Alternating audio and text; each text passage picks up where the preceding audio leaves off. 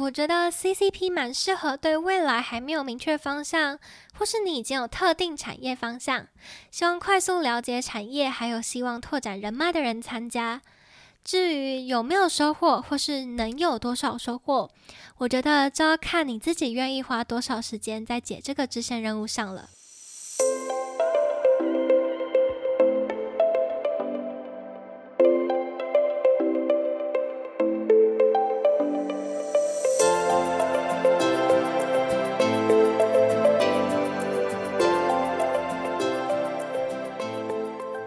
Hello，大家，我是横渠产学联盟的副小组长，外文系大三的郭文娟，也可以叫我郭郭。那在开始我自己的分享之前，想要先问大家几个问题：你对自己毕业后三年、十年，甚至四十年之后的想象会是什么呢？或是我们可以先把时间拉回来一点点，你毕业之后会想要做什么样的工作呢？这个问题好像对现在的我们来说有一点难，对吧？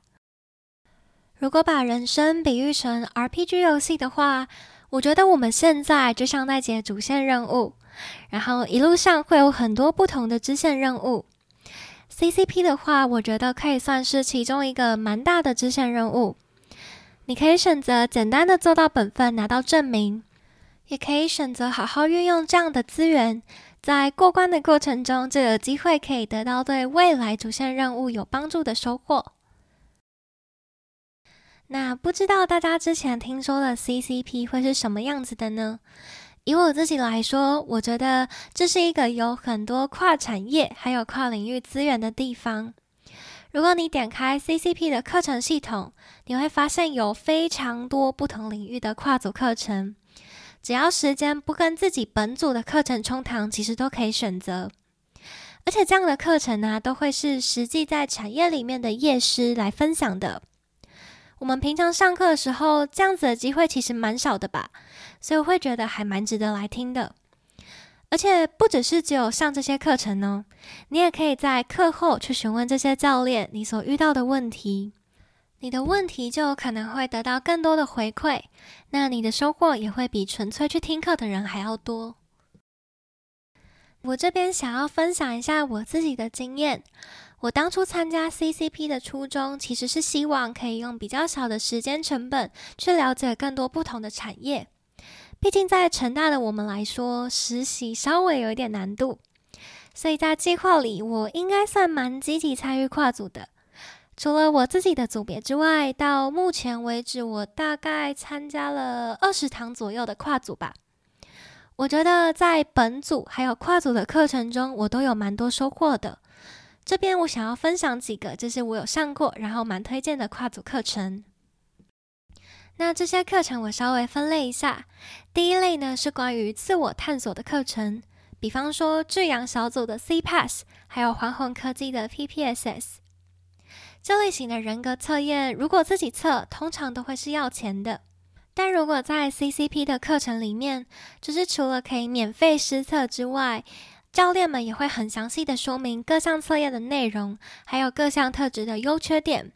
所以，如果你对自己的特质还不是那么了解，或是希望可以更加了解这些特质跟职场的关系的话，我觉得这类型的课程会是蛮适合的选择。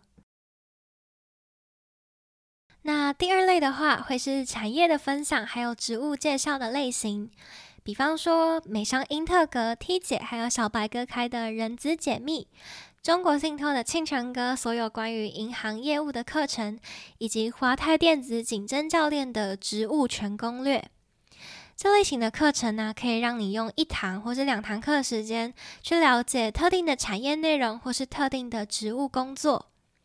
我自己蛮喜欢这类型的课程的，那我也觉得蛮适合。就是如果你希望可以多方涉略，或是你对特定的职务跟产业有兴趣，但还不是很确定实际上是不是这样的人。那第三类，我个人觉得是对我们最实用的，就是关于面试还有履历的课程。这类型的课程其实蛮多企业都会开的，像我自己的话，有上过华泰电子还有巨阳的课程。课程之前，教练们会要求你要先准备自己的履历寄过去。在课程当中，教练们会根据你的履历给你克制化的修改建议。所以，如果之后有实习或是工作面试的需求，这样的课程会蛮有帮助的。而且这样的话，你也可以提早开始准备自己的履历。所以，像我的话，在准备的过程当中，我也会更加了解自己的哪些经验或是故事，可能是未来面试官会对我有兴趣的。那我就可以现在先准备几个故事，那在面试的时候就可以分享。除了刚刚提到的课程之外啊，其实有很多我没有参与到，但也很棒的课程，所以大家可以多问问，就是有参加过朋友们，就是有哪些推荐的课程，或是参加过的心得是什么，作为自己的参考。那讲这么多，就是跨组的课程，我觉得应该也要来分享一下自己组横曲的课程吧。应该蛮多人好像不是很确定横曲是做什么的。因为它是 CCP 里面唯一一个不是企业的组织。那横渠的话，主要是希望可以作为产业还有学校之间的桥梁，帮助大学生更早的去了解产业本质。所以，如果简单一点来说，我们的课程不是以介绍单一产业或是公司为内容的，而是更广更深的去看职涯这件事情。那在不同的阶段，我们又应该培养什么样的能力？以及我们应该用怎么样的心态去面对不同的挑战？所以在课程里面，其实我们会有蛮多针对职涯或是特定的议题的讨论。除此之外，因为韩曲里面其实有很多不同产业的前辈，我们也有不少课程是邀请这些前辈来课堂中分享自己的经验，所以很欢迎就是各个领域的大家来听课。如果你希望可以以终为始的去规划自己的职涯，或是现在对自己的规划有些迷茫的人，也都欢迎你可以带着你的问题跟教练讨论，让前辈们来给你一些更宏观的建议。